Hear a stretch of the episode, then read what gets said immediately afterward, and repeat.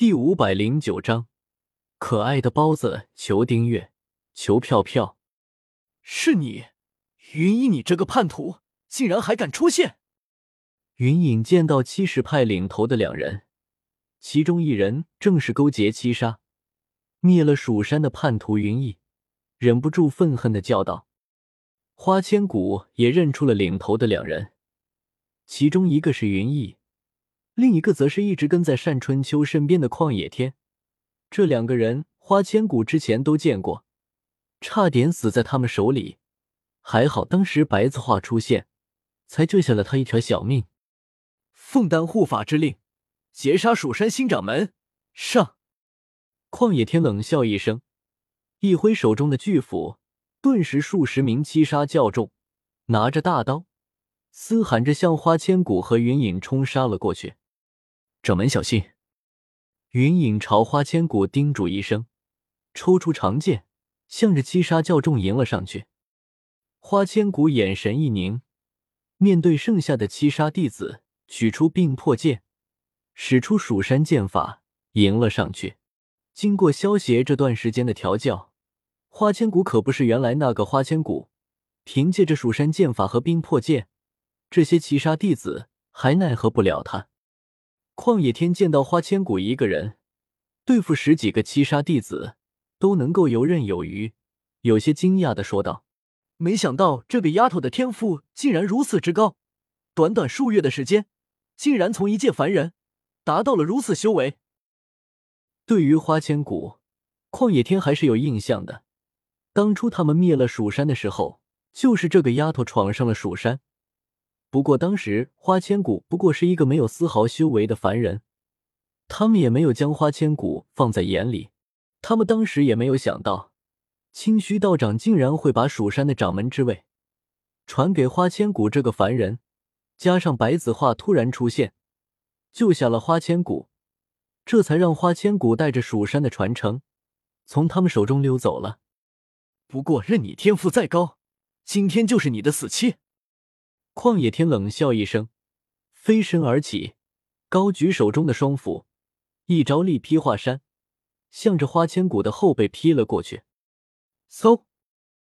花千骨眉头微皱，手持冰魄剑，反手一挥，顿时一道渗人的寒气射向了准备偷袭的旷野天。砰！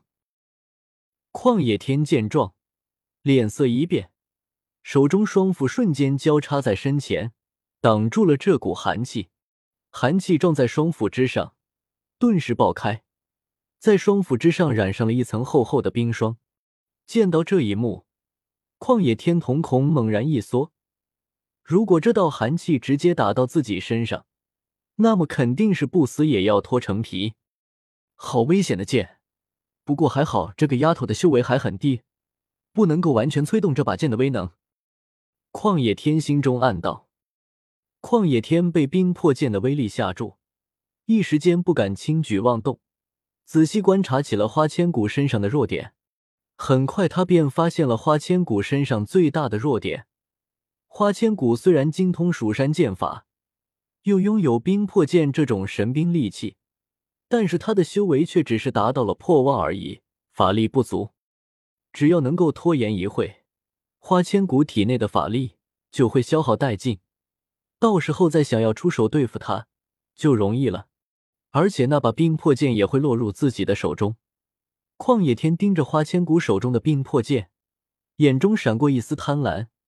这把剑在花千骨的手中都能够发挥这么大的威力，如果到了他的手里，肯定能够发挥出更大的威力。如同旷野天预料的一样，没过一会儿。花千骨在七杀弟子的围攻下，体内的法力急速消耗，手中的剑招也变慢了下来。就是现在！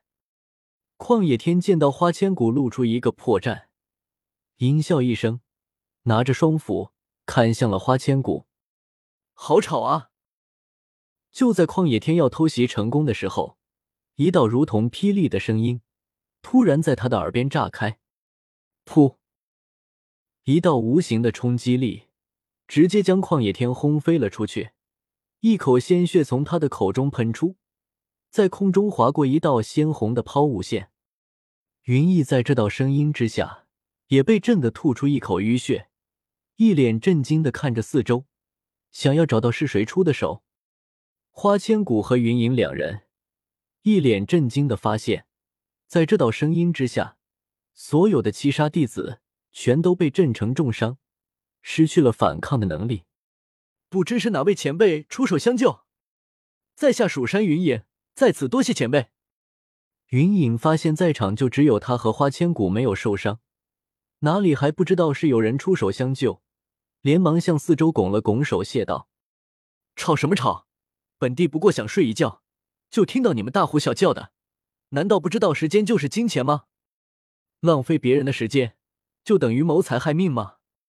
一道威严的声音突然远处传来，接着一个身穿红色长袍的男人出现在了他们面前。